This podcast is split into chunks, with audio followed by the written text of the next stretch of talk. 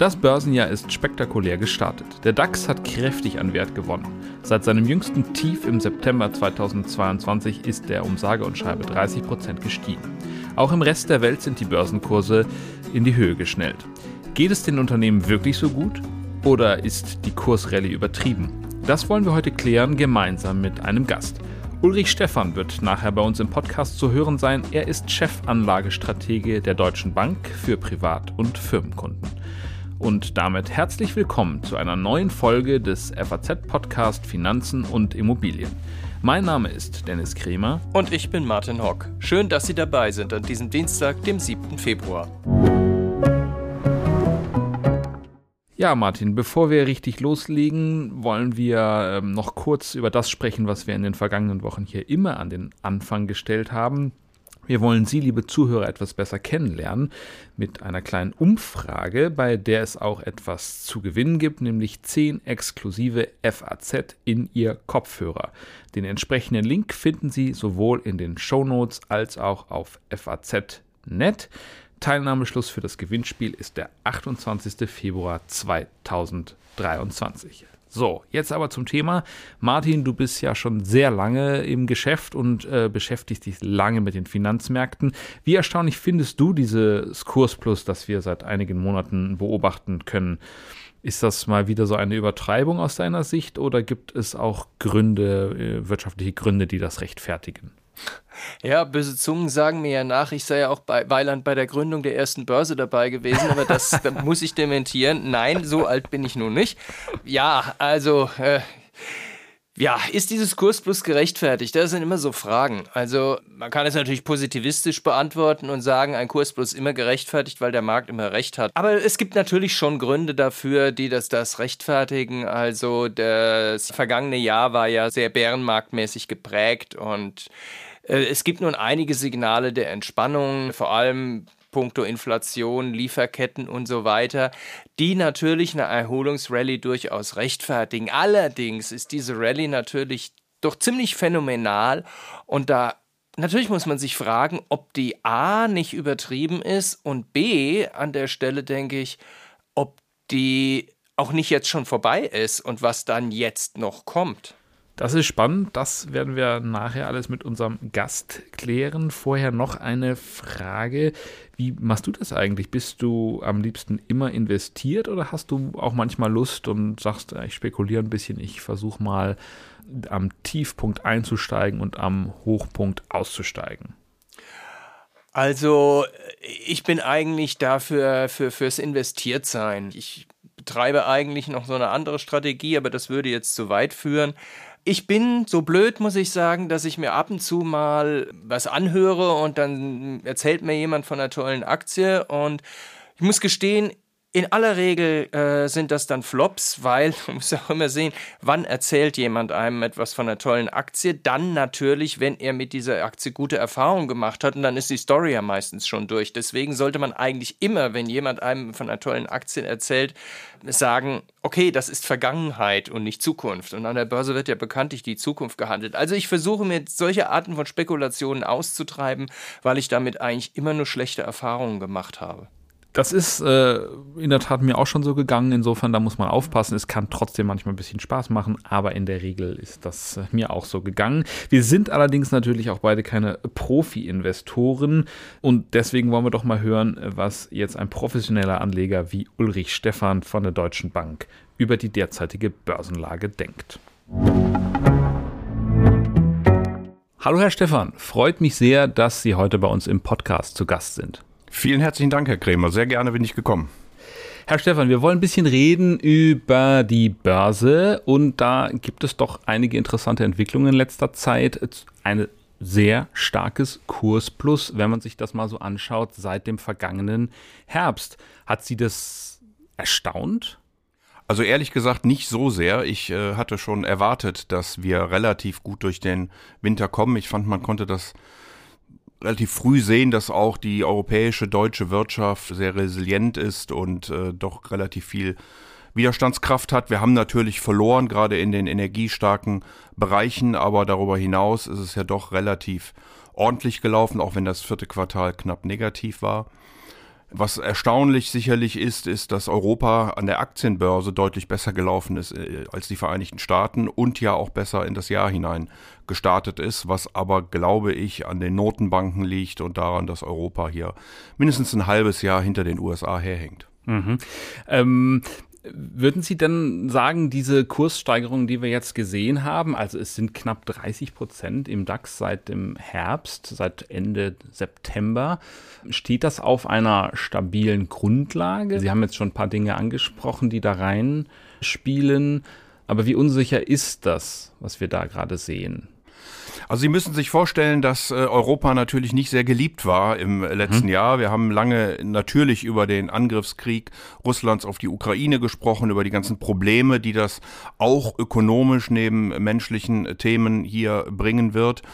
Und das hat dazu geführt, dass man auf der ganzen Welt äh, doch etwas äh, skeptisch auf Europa geguckt hat. Sie müssen sich vorstellen, dass gerade die Amerikaner, wo die großen Kapitalsammelstellen sind, ja nicht nur auf den Kursen, sondern auch auf der Währung große Verluste hatten. Und dann hat man natürlich die Frage gestellt, warum muss ich denn da überhaupt investieren?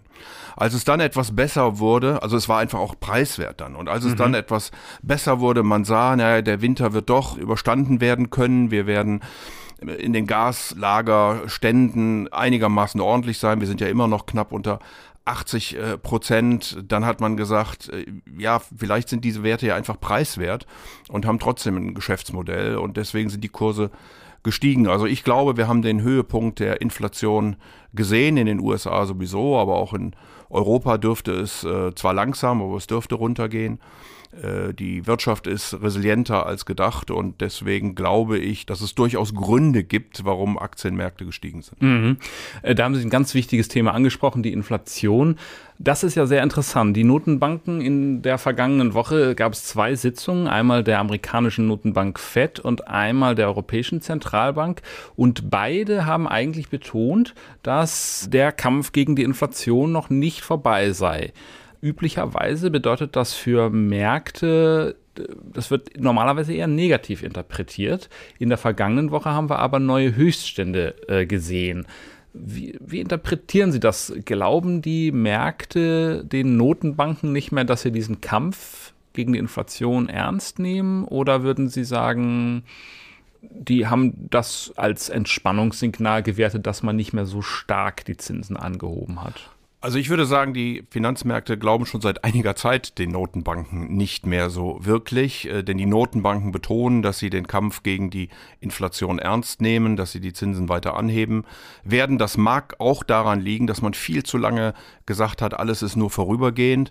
Wir erinnern uns noch äh, im Herbst, im November, Dezember äh, 2021 hieß es noch, dass alles nicht so schlimm sei und vorübergehend sei und erst dann im März 22 hat dann die FED angefangen. Also der Kapital Kapitalmarkt glaubt den Notenbanken nicht so wirklich. Und trotz der Zinssteigerungen sowohl der Fed wie auch der Bank of England wie auch der Europäischen Zentralbank haben dann die Gouverneure in den Pressekonferenzen ein Stück weit äh, die Tür offen gelassen. Äh, man war nicht mehr ganz so entschlossen, man hat auf die Risiken hingewiesen, man hat auch darauf hingewiesen, dass viele Unsicherheiten bestehen, äh, braucht man nicht zu erwähnen, mit der Ukraine, mit China und so weiter und so fort. Und vor dem Hintergrund haben dann die Marktteilnehmer äh, sofort gedacht, naja, vielleicht ist der Höhepunkt jetzt bald erreicht. Der Markt spekuliert ohnehin darauf, dass im zweiten Halbjahr die Zinsen wieder gesenkt werden. Da haben die Notenbanker bisher immer gesagt, das wird nicht der Fall sein. Also da sieht man einfach diesen Zwist mhm. zwischen Markt und Notenbanker. Ähm, ich wäre da eher auf der Seite der Notenbanker, um ehrlich zu sein. Ich glaube eben, dass die Wirtschaft relativ besser läuft, dass die Arbeitsmärkte hochrot sind und ähm, dass wir vor dem Hintergrund eine nachhaltigere, eine, eine festsitzendere Inflation haben, äh, die es nicht erlauben wird, sofort wieder in die andere Richtung mhm. zu laufen, was die mhm. Zinsen angeht. Es gibt ja auch diesen alten Grundsatz, zumindest im äh, amerikanischen heißt er, glaube ich, Don't fight the Fed, ähm, also stell dich nicht gegen die Notenbanken im Prinzip. Also ist das jetzt nicht auch ein bisschen gefährlich äh, aus, aus Sicht von Börsianern, Anlegern, wenn man jetzt so sagt, naja, also zweites Halbjahr, kommen Zinssenkungen und wirklich die Signale sind doch etwas andere, die, wenn man den Notenbankern zuhört. Also, also wie gefährlich ist das zu, zu glauben, das sei jetzt alles schon irgendwie erledigt und die Inflation unter Kontrolle. Das ist aus meiner Sicht genau der Punkt. Wir haben äh, eine sehr bemerkenswerte Entwicklung die dahin läuft, dass die Analysten äh, ganz überwiegend die Gewinnschätzungen zurücknehmen.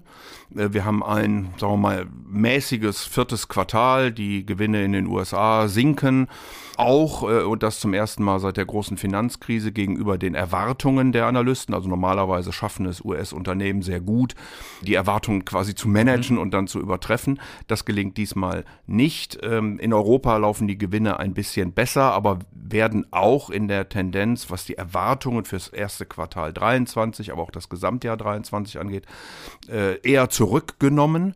Und trotzdem, und das ist das äh, Bemerkenswerte, erhöhen viele Analysten die Kursziele für einzelne ähm, Aktien oder sogar Märkten. Das liegt wiederum an dieser Zinserwartung, weil damit die Bewertungen dann, also dass der Multiplikator äh, einfach höher gesetzt werden da drohen natürlich Enttäuschungen, wenn der Markt erkennen sollte, dass die äh, Notenbanken recht haben und äh, tatsächlich durchziehen. Ähm, also da ist durchaus, glaube ich, eine gewisse, äh, sagen wir mal, Gefahr für Volatilitäten äh, mhm. drin enthalten. Dass wir also für Schwankungen, ne? Genau, genau dass ja. wir zumindest nochmal eine Korrektur sehen können, wenn äh, wirklich deutlich werden sollte.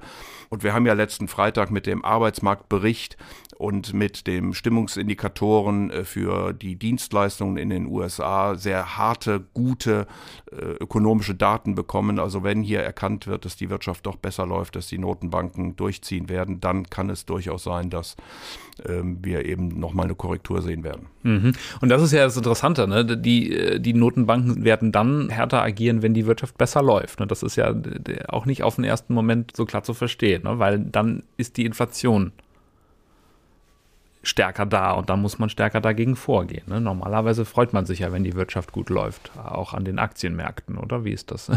Ja, abs absolut, Herr Krämer. Also wir haben eben äh, doch den bemerkenswerten Fall, dass ja Mitarbeiter allenthalben gesucht werden, Fachkräfte, vor allen Dingen, dass wir einen Rekordstand bei den Erwerbstätigen in Deutschland haben, dass die europäische Arbeitslosigkeit auf den niedrigsten Stand seit Euro-Einführung gefallen ist, dass in Amerika die Arbeitslosenquote so niedrig ist wie seit 54 Jahren nicht mehr. Also die in, in den Arbeitsmärkten ist Druck äh, und das spricht also für Lohnsteigerungen. Wir sehen ja auch die eine oder andere Forderung, die da mhm. mittlerweile erhoben wird und da müssen natürlich die Notenbanken einen Auge drauf haben. Philipp Lane, der Chefvolkswirt der Europäischen Zentralbank, hat auch gesagt, dass diese Verluste in den Realeinkommen sicherlich äh, zwei, drei Jahre brauchen werden, bis sie aufgeholt werden. Also auch die Notenbank rechnet mit entsprechenden Lohnsteigerung, das wiederum ist dann Kaufkraft, das wird dann umgesetzt in Güter und wenn mehr Nachfrage ist, äh, dann dürften hier auch die Preise steigen und äh, von daher werden die Notenbanken da ein Auge drauf haben, ja. Mhm. Und gleichzeitig, vielleicht können wir das nochmal sagen, wie geht es denn den Unternehmen jetzt, äh, wenn man in das Jahr jetzt reinblickt? Also das letzte Jahr haben sie gar nicht so schlecht überstanden, erstaunlicherweise. Wenn man jetzt zunächst mal auf die deutschen Unternehmen schaut, wie würden Sie sagen, können die mit den Herausforderungen dieses Jahres umgehen? Können die weiterhin ist weiterhin davon auszugehen, dass sie diese Energiepreisschocks äh, gut wegstecken. Wie, wie sehen Sie das? Also wir haben schon gesehen, dass in den energieintensiven äh, Bereichen, Branchen die Produktion deutlicher abgenommen hat. Da sind wir doch minus 15 bis minus 20 Prozent, je nachdem, wo man hinguckt. Äh, insgesamt ist die deutsche Wirtschaft, also auch das produzierende Gewerbe, mit minus drei in etwa durch das Jahr gekommen also relativ robust. Aber wir sehen eben, äh, wie gesagt, äh, doch Probleme bei denjenigen, die sehr energieintensiv sind. Da wird es Maßnahmen geben müssen. Äh, wir haben das ein oder andere an Produktionsstilllegung im Stahlbereich gesehen, äh, aber auch in der Chemie oder in der Produktion von äh, Batterien, wo zumindest Unternehmen überlegen, ob sie denn dann Standorte in Deutschland eröffnen. Das ist sicherlich ein Thema, was man angehen muss. Nun sind die Preise mittlerweile deutlich gefallen, aber sie sind eben immer noch wesentlich über dem Stand vor dem Angriff Russlands auf die Ukraine. Und insofern ist das ein Problem für die Unternehmen. Der Rest Rest der Wirtschaft läuft relativ robust. Das merkt man ja schon, wenn die Gesamtwirtschaft eben deutlich äh, besser läuft als diese genannten Sektoren. Da sind wir natürlich auch sehr global aufgestellt. Da hilft dann auch die Öffnung Chinas ja. äh, sicherlich, die ja jetzt angestrebt wird. Ich denke spätestens ab März, wenn Xi Jinping zum dritten Term dann auch offiziell ausgerufen wird. Mhm. Äh, China ist ein sehr gutes Stichwort. Sie haben schon gesagt, die deutsche Wirtschaft ist eng mit China und auch mit der Welt im Prinzip verflochten, hängt immer so ein bisschen davon ab, wie sich der Rest der Welt entwickelt. Wie, wie gehen wir jetzt mit China um? Also China hat einerseits diese Kehrtwende in seiner Covid-Politik vollzogen, alles geöffnet, was sozusagen eine Spannung auf Seiten der Lieferketten gebracht hat. Andererseits sehen wir immer wieder Spannungen zwischen China und den USA. USA. Und da ist auch schwierig für die deutschen Unternehmen, sich da so komplett rauszuhalten, weil das mit Erwartungen einhergeht. Also wie wird sich unser Verhältnis zu China auswirken in diesem Jahr? Können Sie da eine Prognose wagen? Ja, das ist natürlich ganz äh, schwierig äh, zu sagen, weil äh, das von politischen Entscheidungen äh, abhängt. Grundsätzlich ist es sicherlich so, dass die globale Arbeitsteilung sehr viel Vorteile gebracht hat, äh, Spezialisierung, auch Wohlstandsgewinne, gerade in nicht so entwickelten und ärmeren Ländern. Von daher kann man das nur begrüßen, aber es ist völlig richtig, diese globale Arbeitsteilung schafft dann natürlich auch Abhängigkeiten. Deutschland hat die Importe an seinen Exporten, also die Güter, die man importiert, einbaut in dann fertige Produkte, die man wieder exportiert, in den letzten äh, Jahren, Jahrzehnten von etwa 20 auf 40, äh, äh, über 40 Prozent sogar erhöht. Also mhm. da sieht man diese äh, diese Abhängigkeit, die da besteht. Auf der anderen Seite haben Sie natürlich recht, äh, die USA und China, das ist nicht nur eine Frage von Handel, das ist vor allen Dingen eine Frage von Technologie, aber auch Kapital.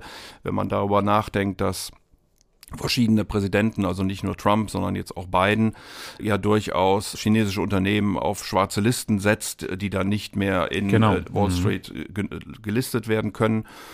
Dieser Konflikt wird sicherlich nicht schnell vorbeigehen, ganz im Gegenteil, er wird wahrscheinlich eher schärfer werden. Wir haben das jetzt mit dem Ballon gesehen, der da über die USA äh, geflogen ist. Und insofern hatten die USA die Doktrin, dass China in einem gewissen Abstand technologisch der USA folgen äh, können. Und mittlerweile ist man gerade, was auch die Chip-Produktion angeht, die ja essentiell ist für eine moderne Wirtschaft, der Auffassung, dass der Abstand gar nicht groß genug sein kann. Deswegen wird Druck auf vor allen Dingen Holland und Japan, weil dort die großen Produzenten von Chipmaschinen äh, sitzen, ausgeübt, um eben keine Exporte nach China möglich zu machen. Mhm. Was mache ich jetzt als, als Aktionär da draus oder als interessierter Anleger aus diesem Bild, was wir haben? Wir haben irgendwie sind wir besser aus der Sache rausgekommen aus dem letzten Jahr als ursprünglich gedacht. Gleichzeitig haben wir die angesprochenen Situationen mit der Inflation, mit, mit China. Was würden Sie sagen? Ist es zurzeit ein guter Zeitpunkt, äh, Aktien zu kaufen? Und natürlich wie immer die Frage, welche genau? Ja, wir haben ja, also einerseits haben wir diese großen politischen Themen, äh, die sich sicherlich nicht morgen oder übermorgen manifestieren werden. Also keiner weiß von uns, was äh, die Handlungen Chinas Richtung Taiwan beispielsweise sind und wann sie vorgenommen werden, aber äh, es scheint nicht so zu sein, dass es gerade morgen stattfinden wird. Man muss das aber mit aller Vorsicht sagen. Das sind so die großen politischen Sachen, auch der Konflikt USA-China, der natürlich auch die westlichen Verbündeten mit betrifft. Auf der kurzfristigen Seite haben wir dann eher diese Zinsfrage, die wir vorhin schon äh, diskutiert haben. Von daher wäre ich jetzt ähm, kurzfristig eher etwas vorsichtig, eher äh, bei den defensiveren Werten, würde aber mit Blick auf den potenziellen Höhepunkt des Zinszyklus in den USA mir durchaus die Technologie wieder angucken. Mhm, das wären Apple, Meta, Facebook, so weiter, diese, diese Sorte von, von äh, Unternehmen, ne? Nur dass man. Ja, ich glaube, ja. dass die die größten Wachstumszeiten hinter sich haben. Ich glaube, dass größeres Wachstum jetzt besteht in Unternehmen, die Technologie produzieren für Unternehmen, womit äh, Produktivität, Effizienz gesteigert wird, vielleicht auch Resilienz sogar in den äh, Unternehmen. Aber Technologie dürfte mit dem Zinshöhepunkt, der möglicherweise in den USA im Sommer erreicht ist, dann wieder spannender werden. Dann sind natürlich die zyklischen Werte, die gerade auch preiswert sind in Europa, ein Thema vor dem Hintergrund Modernisierung und äh, Digitalisierung, grüner Umbau der Wirtschaft. Da brauchen wir ja nicht nur Solarpanels und Windkrafträder, sondern wir brauchen äh, Beton, wir brauchen Stahl, wir brauchen Kupfer, um eben die Dinge auch wirklich äh, ja, bauen zu können und verbinden zu können. Und das sind Themen, die ich mir zumindest mittelfristig dann angucken würde. Würden Sie dann auch Autos dazu zählen? Das ist ja ein ganz klassisch zyklischer Wert. Ich glaube ja, in Deutschland Autos äh, ja, besonders stark im, im DAX vertreten zum Beispiel. Ja. Ja, also natürlich. Autoindustrie. Ja, natürlich. Also hier wird natürlich mehr und mehr Augenmerk gelegt auf die Elektromobilität. Äh, die Unternehmen sind aber dabei umzustellen. Das mag manch einem nicht schnell genug gehen, aber sie sind dabei.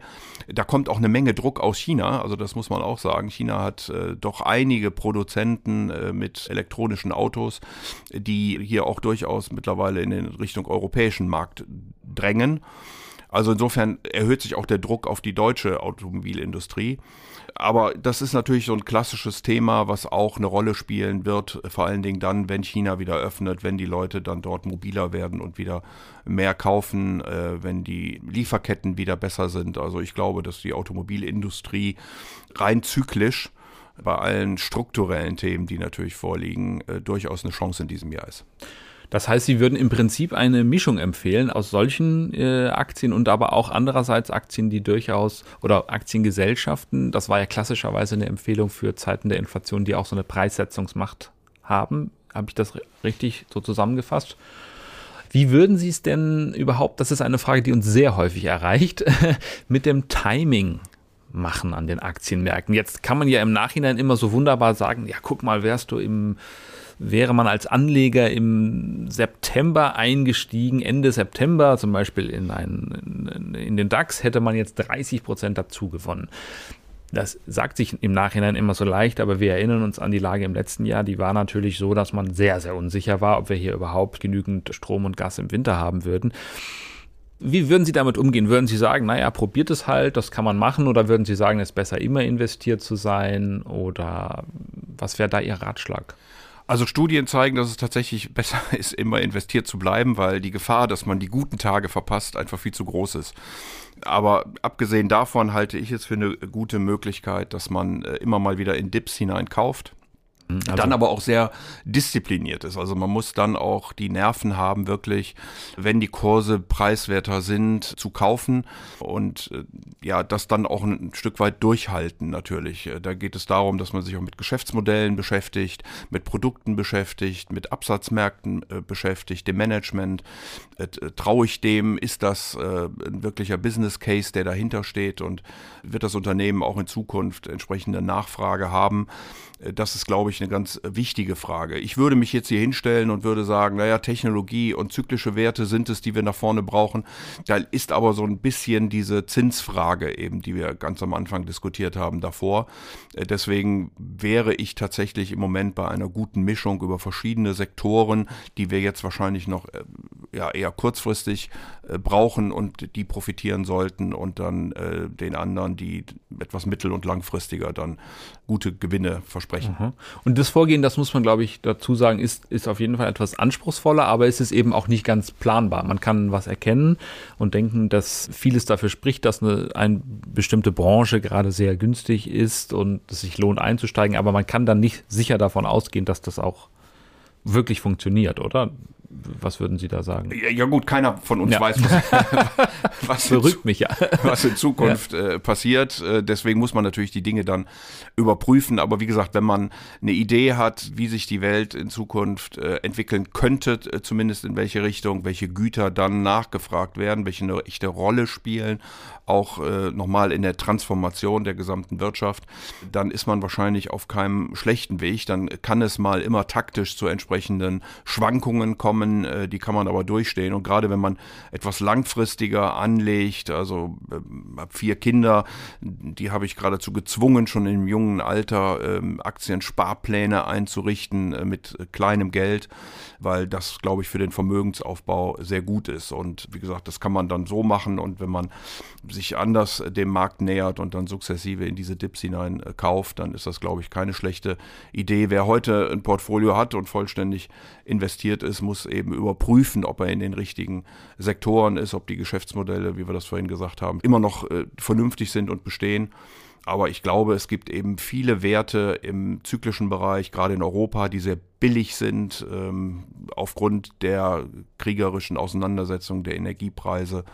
Und es gibt eben in der Technologie sehr viele Werte, die eine wahrscheinlich sehr gute Zukunft vor sich haben, weil wir sehr viel stärker in künstliche Intelligenz, in ähm, Automatisierung, in Cybersecurity und all diese Dinge investieren müssen. Sie haben jetzt mehrfach gesagt, es ist äh, sinnvoll in diesen sogenannten Dips, also in den kurzen Kursrückgängen, die manchmal so auftreten, dann da äh, reinzukaufen. Wie wichtig ist eigentlich in so einem Fall, sich die Stimmung an den Märkten anzuschauen. Manche machen das ja richtig professionell und sagen, hm, so schlecht war die Stimmung noch nie in, in bestimmten Umfragen, die immer wieder unter Marktteilnehmern äh, getätigt werden und sagen, wenn die Stimmung richtig schlecht ist, dann kaufe ich.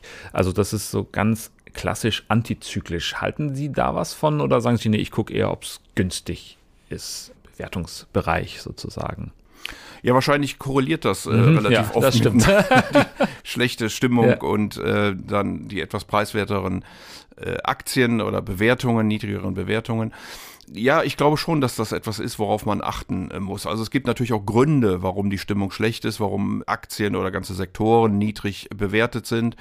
Äh, da muss man dann für sich eine Entscheidung treffen, ob äh, das wirklich eine strukturelle Frage ist oder ob es eben nur eine vorübergehende ist wir haben ja jetzt gesehen, dass wir sozusagen in Rekordtempo Flüssiggasterminals an der Nord- und Ostsee äh, bauen konnten.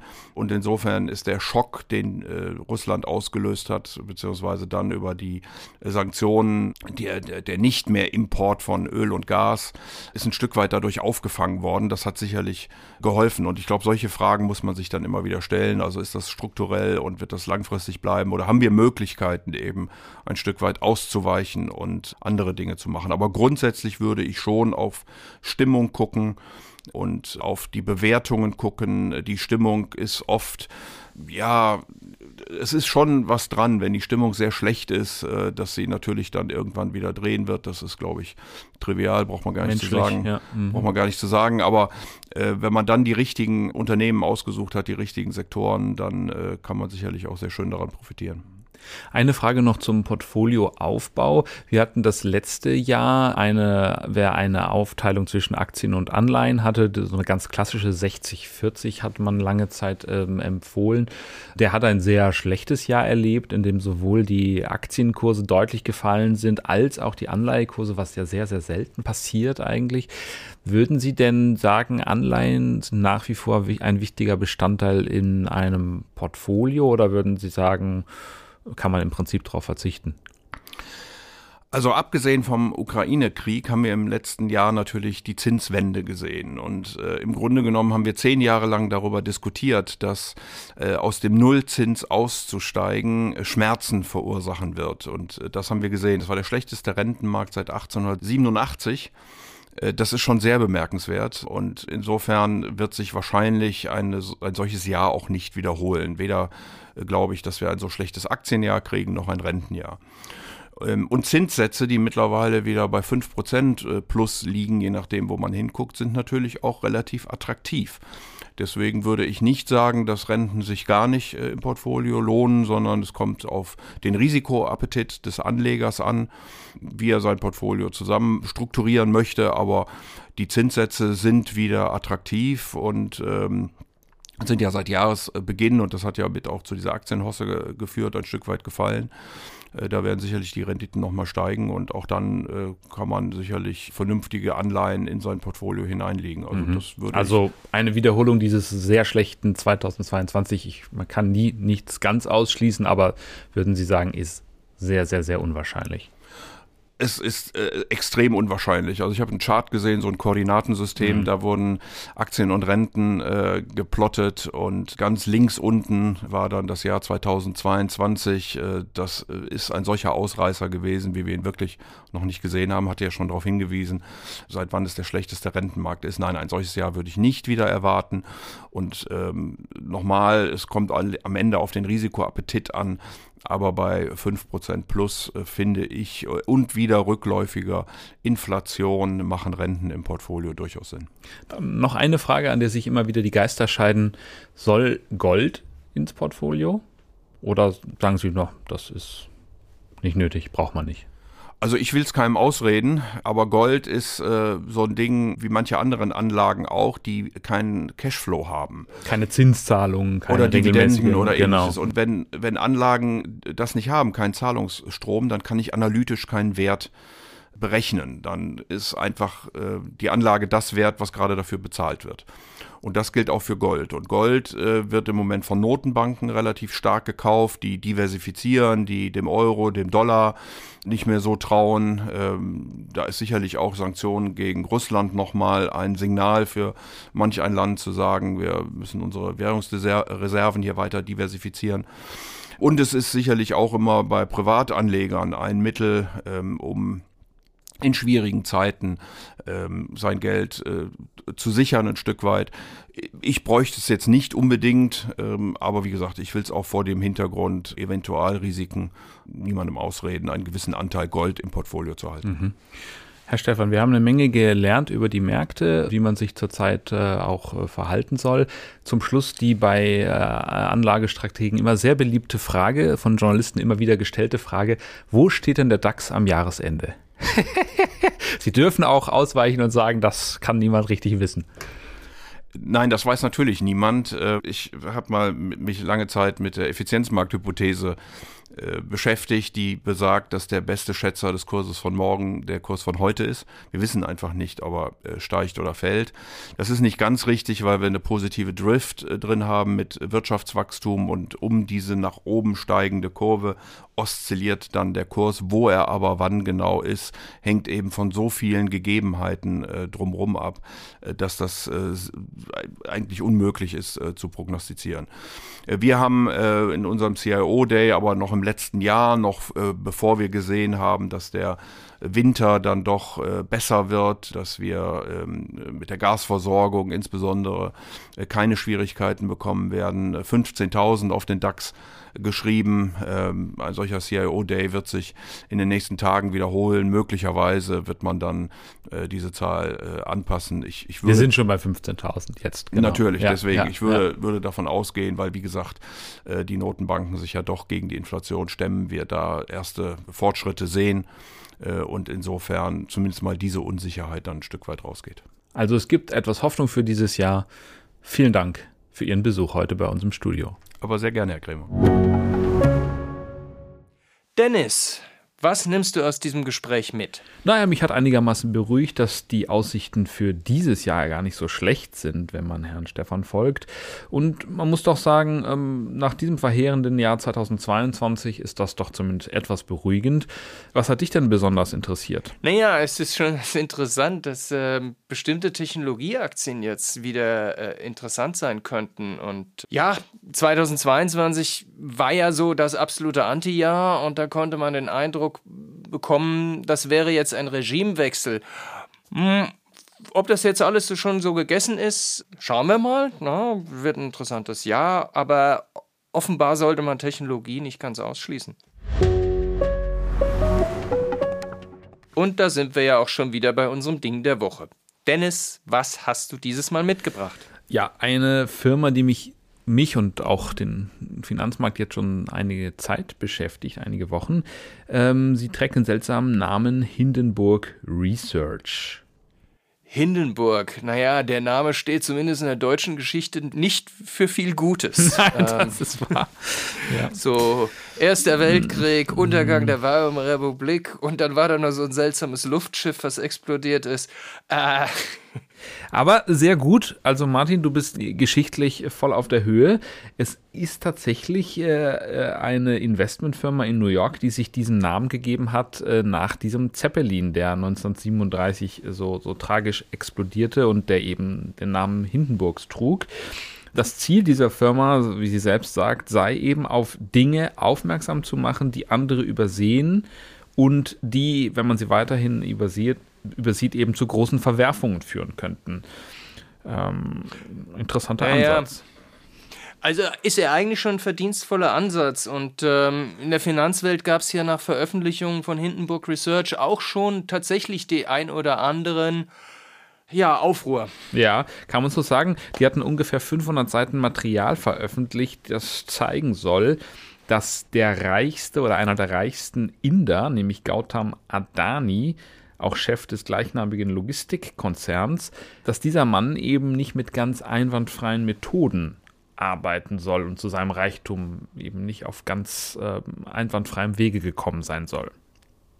Ja, stimmt. Das hat sich in den vergangenen Tagen hat sich das dann doch ziemlich verdichtet und der, der, der Kurs der, der Adani-Aktien ist ja dann auch ziemlich heruntergegangen. Ähm, also die Märkte haben das zumindest geglaubt. Offenbar, ja, offenbar scheint die Reputation von Herrn Adani schon im Vorfeld nicht so super gewesen zu sein. Ähm, ja, aber was hat jetzt Hindenburg Research davon? Ja, die Firma um ihren Gründer Nate Anderson ist ein sogenannter Shortseller. Das heißt jetzt sehr vereinfacht gesagt, sie verdienen daran, wenn der Kurs einer bestimmten Aktie fällt. Ja, das ist ja immer ein bisschen eine zweischneidige Sache und für, für manche ist ja alleine schon da, das Wort äh, Shortseller so ein Schimpfwort. Ja, genau, die haben durchaus einen schlechten Ruf und man kann auch sagen, der ein oder andere zwielichtiger Charakter war da vielleicht dabei, aber Zumindest ich finde, sie haben auch eine sehr wichtige Funktion, denn sie können, machen eben nicht nur darauf aufmerksam, wenn in Unternehmen Dinge geschehen, die Anleger misstrauisch machen sollten, sondern sie ähm, haben eben auch eine gewisse Wirkung am Kapitalmarkt. Ähm, und das ist zusammen natürlich nicht schlecht, ähm, wenn es wirklich Dinge gibt, die im Argen liegen. Man darf aber nicht vergessen, natürlich haben auch die ein Interesse, äh, Geld zu verdienen, nämlich äh, wenn die Aktie fällt. Das heißt, dieses Interesse ähm, muss man immer im Auge haben, wenn man solche Ereignisse sieht. Man muss also schon immer sehr genau hinschauen ob die jetzt nur versuchen, kurzfristig den Kurs zu drücken oder ob da wirklich was Ernstes dahinter ist. Allerdings in der Regel ist es ja so, wenn wirklich äh, etwas an den Vorwürfen dran ist, dann nur dann sagen ja auch andere Marktteilnehmer, ja, okay, es kann sein, dass dieses Unternehmen doch nicht so viel wert ist, wie wir ursprünglich dachten. Ja, es ist durchaus eine ambivalente Rolle, die die da einnehmen. Aber immerhin, also man kann, kann, kann wenigstens sagen, es sorgt immer wieder für Gesprächsstoff. Und das war's auch schon wieder mit unserer dieswöchigen Folge des FAZ-Podcasts Finanzen und Immobilien. Wenn Sie Fragen haben, Themenwünsche oder andere Anregungen, schicken Sie uns eine E-Mail an podcast.faz.de oder schreiben Sie uns auf unseren Social-Media-Kanälen. Wir freuen uns, wenn Sie uns abonnieren und wenn Sie uns weiterempfehlen. Zu finden sind wir überall dort, wo es Podcasts gibt. Und schauen Sie auch gerne mal in unsere LinkedIn-Gruppe, da gibt es auch immer wieder interessante Posts. Und vergessen Sie unsere Umfrage nicht. Den entsprechenden Link finden Sie in den Show Notes und auf Faznet. Teilnahmeschluss, wie gesagt, ist der 28. Februar 2023. Und jetzt alles Gute und bis nächste Woche. Alles Gute und machen Sie was aus Ihrem Geld.